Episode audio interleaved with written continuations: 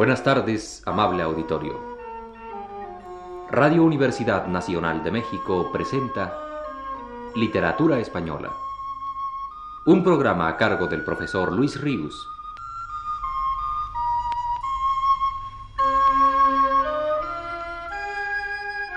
El profesor Luis Ríos nos dice en su texto más reciente.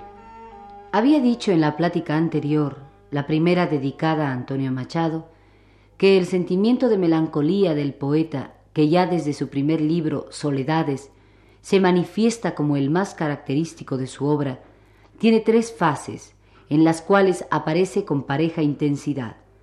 Nostálgico a veces, otras se muestra en la contemplación de una realidad presente y otras, en fin, envolviendo un deseo, un anhelo, extendiéndose pues a lo futuro también. A comentar la primera fase de tal sentimiento de melancolía y a leer poemas que lo contienen, dediqué el programa pasado. Esa melancolía de Antonio Machado, reflejada en el presente, no es menos profunda que aquella. Se plasma, por ejemplo, en este poema de soledad y de paisaje.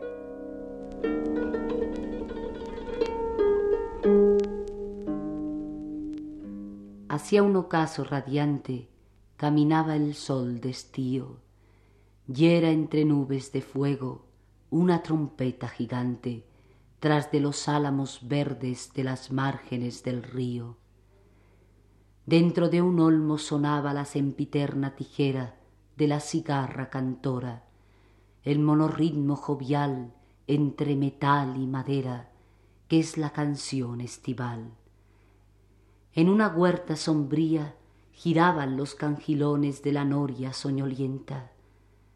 Bajo las ramas oscuras el son del agua se oía. Era una tarde de julio, luminosa y polvorienta. Yo iba haciendo mi camino, absorto en el solitario crepúsculo campesino, y pensaba, hermosa tarde, nota de la lira inmensa, toda desdén y armonía.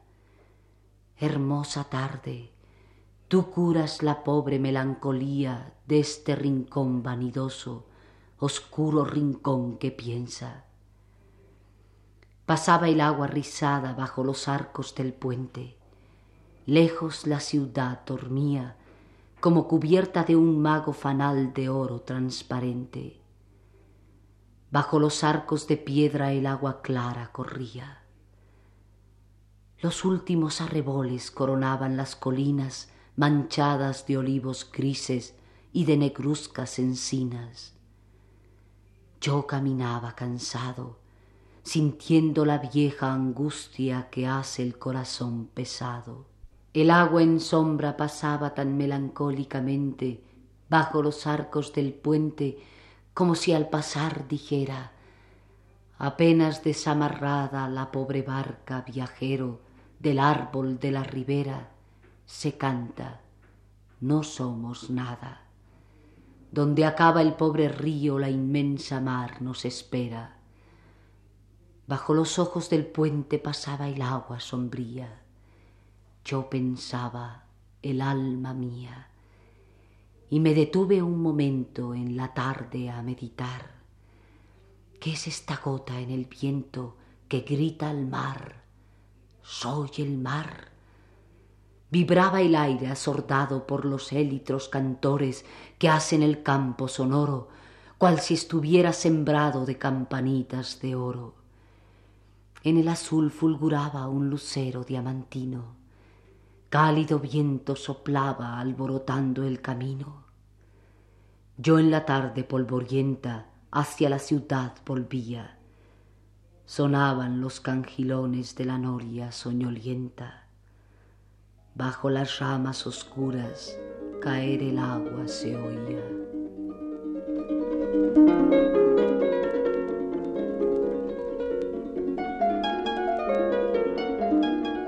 En algunos poemas de amor incluidos en el libro Soledades, este sentimiento machadino de melancolía se extiende al futuro envolviendo el anhelo erótico expresado en ellos.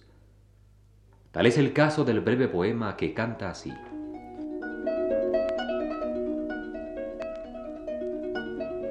siempre fugitiva y siempre cerca de mí, en negro manto, mal cubierto el desdeñoso gesto de tu rostro pálido.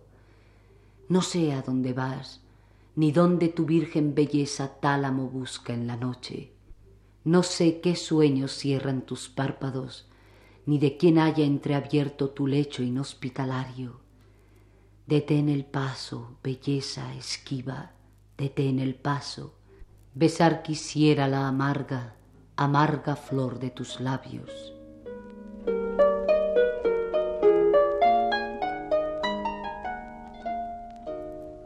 Y una melancolía semejante, que se prolonga a lo porvenir, es la que comunica este otro poema de amor.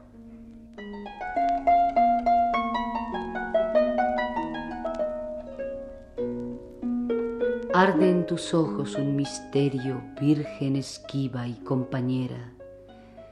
No sé si es odio o es amor la lumbre inagotable de tu aljaba negra. Conmigo irás mientras proyecte sombra mi cuerpo y quede a mi sandalia arena. ¿Eres la sed o el agua en mi camino?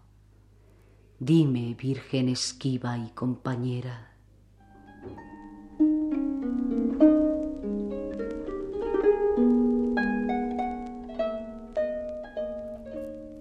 El acento de melancolía es el más característico de la poesía de Machado.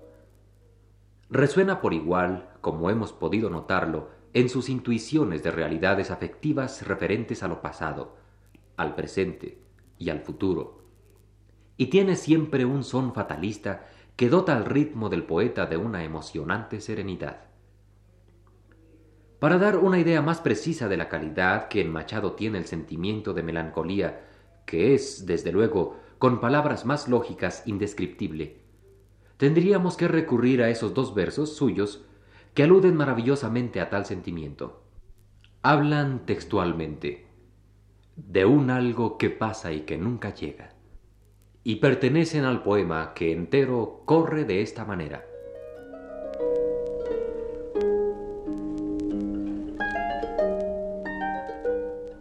Yo escucho los cantos de viejas cadencias que los niños cantan cuando en coro juegan y vierten en coro sus almas que sueñan, cual vierten sus aguas las fuentes de piedra. Con monotonías de risas eternas que no son alegres, con lágrimas viejas que no son amargas y dicen tristezas, tristezas de amores de antiguas leyendas. En los labios niños las canciones llevan confusa la historia y clara la pena, como clara el agua lleva su conseja de viejos amores que nunca se cuentan. Jugando a la sombra de una plaza vieja, los niños cantaban, la fuente de piedra vertía su eterno cristal de leyenda. Cantaban los niños canciones ingenuas de un algo que pasa y que nunca llega. La historia confusa y clara la pena.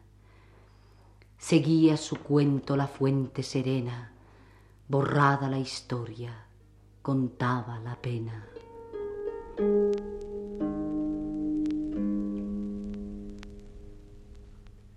Y si en poemas sucesivos hemos descubierto la melancolía del poeta, intuida por él en los tres tiempos del hombre, no podemos terminar sin leer sus coplas elegíacas, ya que aquí, en un solo poema, pasado, presente y futuro quedan, copla a copla, englobados en ese fundamental sentimiento de Antonio Machado.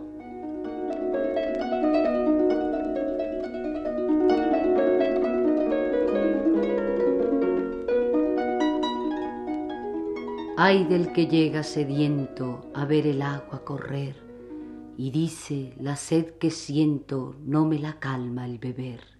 Ay de quien bebe y saciada la sed desprecia la vida, moneda al taur prestada, que sea al azar rendida, del iluso que suspira bajo el orden soberano y del que sueña la lira pitagórica en su mano. Ay del noble peregrino que se para a meditar después de largo camino en el horror de llegar. Ay de la melancolía que llorando se consuela y de la melomanía de un corazón de zarzuela. Ay de nuestro ruiseñor si en una noche serena se cura del mal de amor que llora y canta sin pena. De los jardines secretos, de los pensiles soñados, y de los sueños poblados de propósitos discretos. Ay del galán sin fortuna que ronda la luna bella, de cuantos caen en la luna, de cuantos se marchan a ella, de quien el fruto prendido en la rama no alcanzó, de quien el fruto ha mordido y el gusto amargo probó. Y de nuestro amor primero, y de su fe mal pagada, y también del verdadero amante de nuestra amada.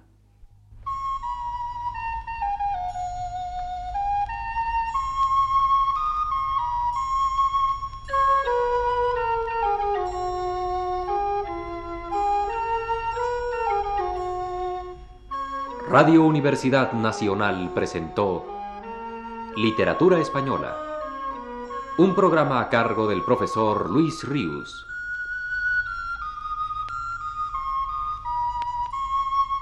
Escucharon ustedes las voces de Aurora Molina, Claudio Obregón y Arturo Gutiérrez Ortiz.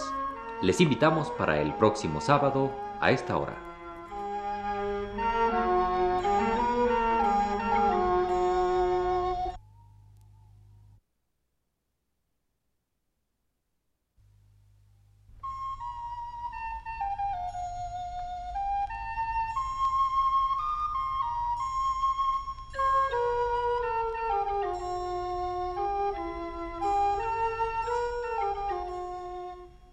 Muy buenas tardes, amable auditorio. Les ofrecemos el programa Literatura Española.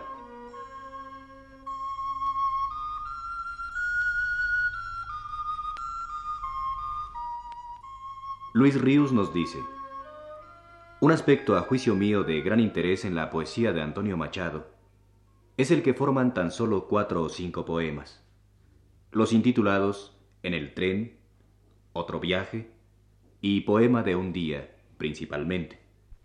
Son poemas que, más vehementemente que ningunos otros de este autor, tan sumido en su temporalidad, se lanzan a la captura del instante fugacísimo, el cual lo es, ya no sólo por su escasa dimensión cronológica, sino también, percibido en el ámbito del discurrir vital del poeta, por la futilidad, por la dispersión, por la provisionalidad con que es vivido por él. Es una poesía de la divagación. Recordemos los versos del primero de esos poemas.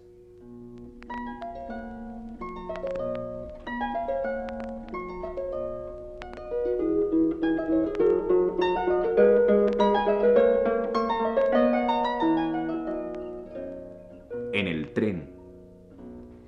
Yo para todo viaje, siempre sobre la madera de mi vagón de tercera, voy ligero de equipaje. Si es de noche, porque no acostumbro a dormir yo, y de día, por mirar los arbolitos pasar. Yo nunca duermo en el tren, y sin embargo voy bien. Este placer de alejarse, Londres, Madrid, Ponferrada, tan lindos para marcharse, lo molesto es la llegada. Luego el tren al caminar siempre nos hace soñar y casi casi olvidamos el jamelgo que montamos, o oh, el pollino que sabe bien el camino. ¿Dónde estamos? ¿Dónde todos nos bajamos? Frente a mí va una monjita tan bonita. Tiene esa expresión serena que a la pena da una esperanza infinita. Y yo pienso, tú eres buena, porque diste tus amores a Jesús porque no quieres ser madre de pecadores. Mas tú eres maternal, bendita entre las mujeres, madrecita virginal. Algo en tu rostro es divino, bajo tus cofias de lino. Tus mejillas, esas rosas amarillas, fueron rosadas, y luego ardió en tus entrañas fuego. Y hoy esposa de la cruz, ya eres luz y solo luz. Todas las mujeres bellas fueran como tú, doncellas en un convento a encerrarse. Y la niña que yo quiero, ay, preferirá casarse con un mocito barbero. El tren camina y camina y la máquina resuella y tose con tos ferina. Vamos en una centella.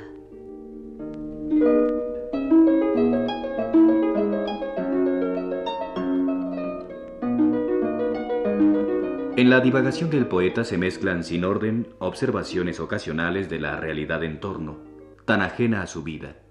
Los árboles que pasan, la monjita sentada en el vagón de tercera, con afloramientos de su actual sentir, el amor por esa mujer que seguramente, piensa, bastante desengañado siempre Antonio Machado, preferirá casarse con un barbero, y unas y otras se mezclan también con atisbos de reflexiones metafísicas.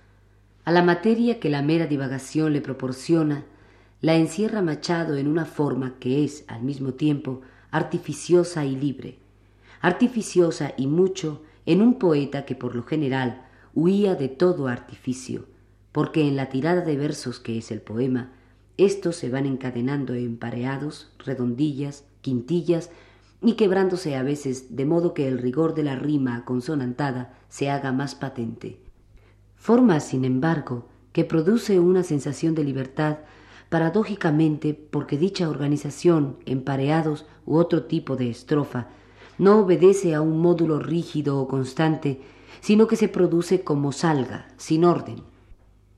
Esa forma peculiar, que por cierto, es la que todos estos poemas divagatorios de Machado tienen, unida a la índole del vocabulario mismo predominante en tales poemas, tiña la expresión del poeta de un acento humorístico.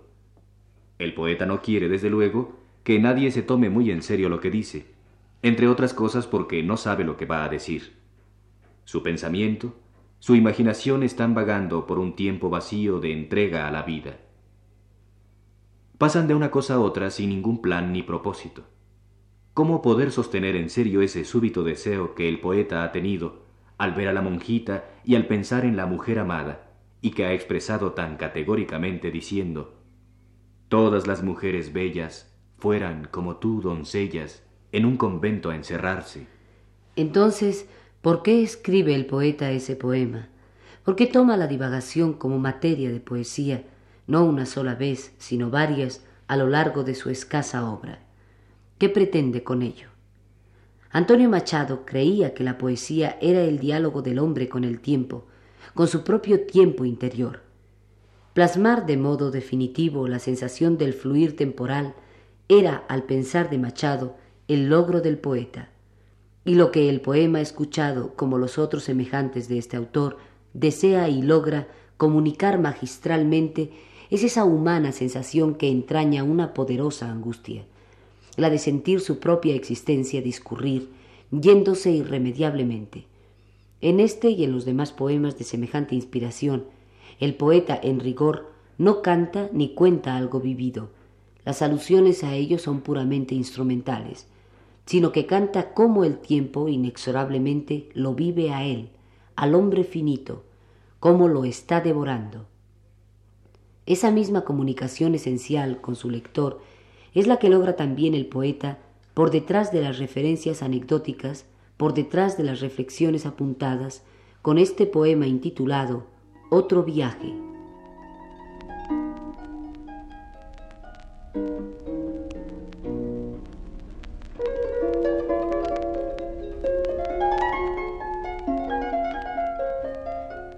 Ya en los campos de Jaén amanece, corre el tren por sus brillantes rieles, devorando matorrales, alcaceles, terraplenes, pedregales, olivares, caseríos, praderas y cardizales, montes y valles sombríos.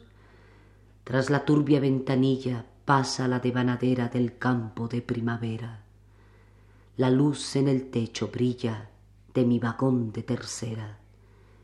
Entre nubarrones blancos, oro y grana, la niebla de la mañana huyendo por los barrancos, este insomne sueño mío, este frío de un amanecer en vela.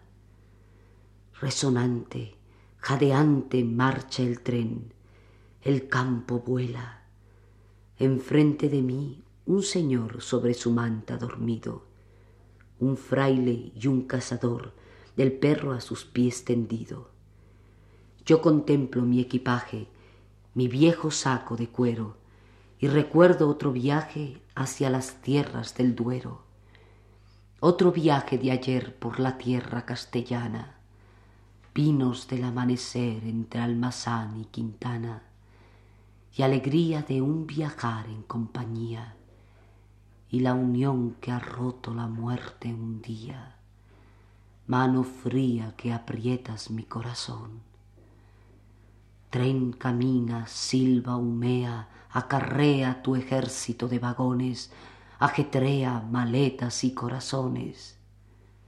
Soledad, sequedad, tan pobre me estoy quedando que ya ni siquiera estoy conmigo, ni sé si voy conmigo a solas viajando.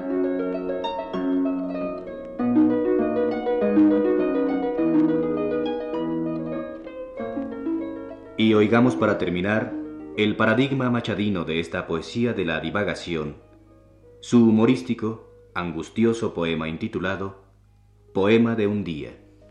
Este es.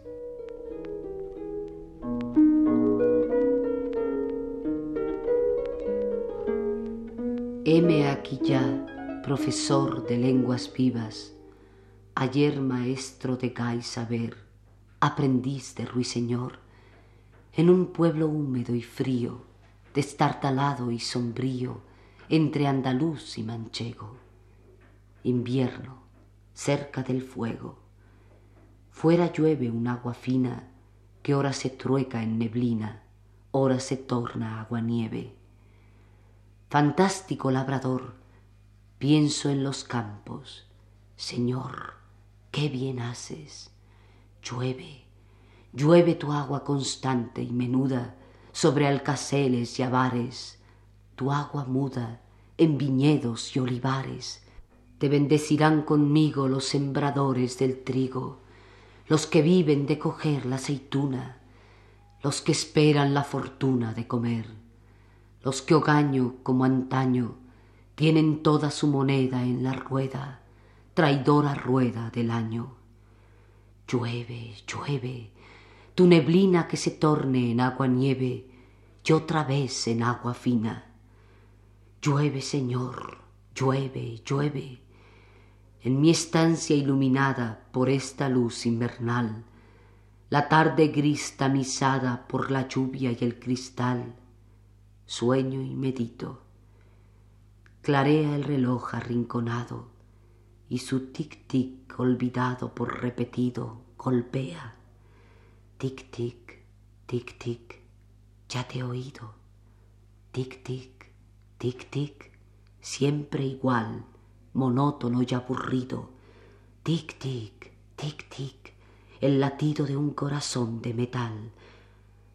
En estos pueblos se escucha el latir del tiempo. No, en estos pueblos se lucha sin tregua con el reloj con esta monotonía que mide un tiempo vacío. Pero tu hora es la mía, tu tiempo reloj el mío, tic, tic, tic, tic, era un día, tic, tic, tic, tic, que pasó, y lo que yo más quería, la muerte se lo llevó. Lejos suena un clamoreo de campanas, arrecia el repiqueteo de la lluvia en las ventanas, Fantástico labrador, vuelvo a mis campos. Señor, cuánto te bendecirán los sembradores del pan. Señor, no es tu lluvia ley en los campos que ara el buey y en los palacios el rey. Oh agua buena, deja vida en tu huida. Oh tú que vas gota a gota, fuente a fuente y río a río, como este tiempo de hastío corriendo a la mar remota, con cuanto quieren hacer, cuanto espera florecer al sol de la primavera. Sé piadosa, que mañana serás espiga temprana, prado verde, carne rosa y más, razón y locura y amargura de querer y no poder, creer, creer y creer. Anochece, el hilo de la bombilla se enrojece, luego brilla, resplandece poco más que una cerilla. Dios sabe dónde andarán mis gafas. Entre librotes, revistas y papelotes, ¿quién las encuentra? Aquí están. Libros nuevos. Abro uno de un amuno. Oh, el dilecto, predilecto de esta España que se agita porque nace o resucita. Siempre te ha sido, oh rector de Salamanca, leal este humilde profesor de un instituto rural.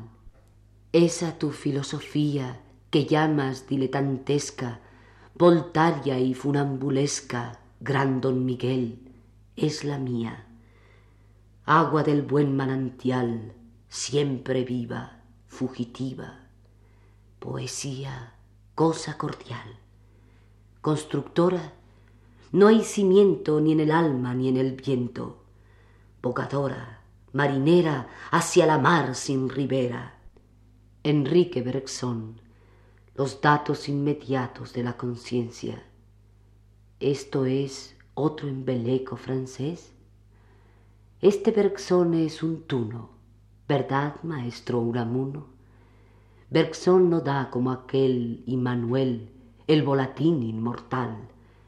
Este endiablado judío ha hallado el libre albedrío dentro de su mechinal.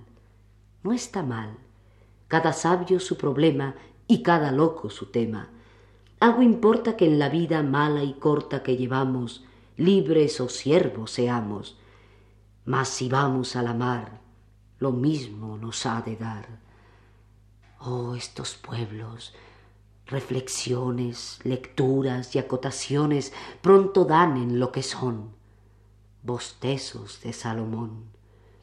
Todo es soledad de soledades, vanidad de vanidades que dijo el eclesiastés mi paraguas, mi sombrero, mi gabán.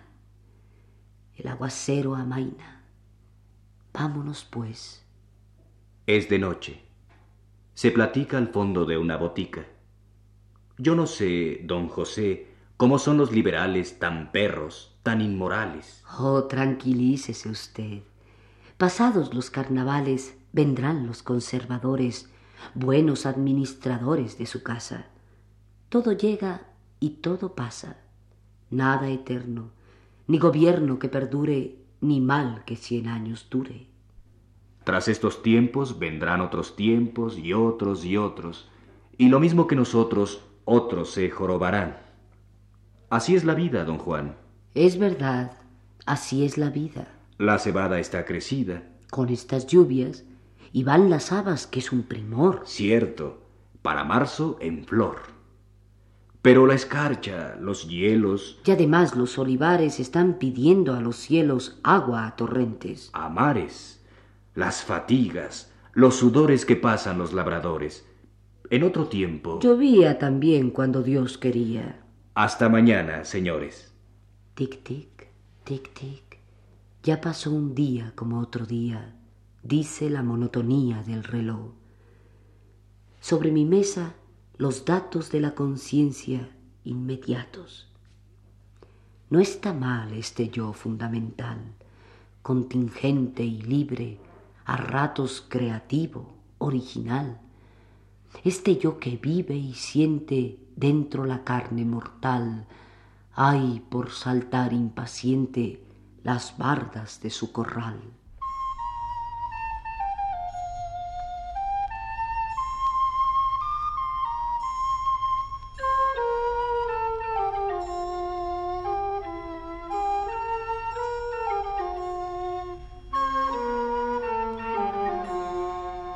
Les hemos presentado Literatura Española, Programa a cargo del profesor Luis Ríos.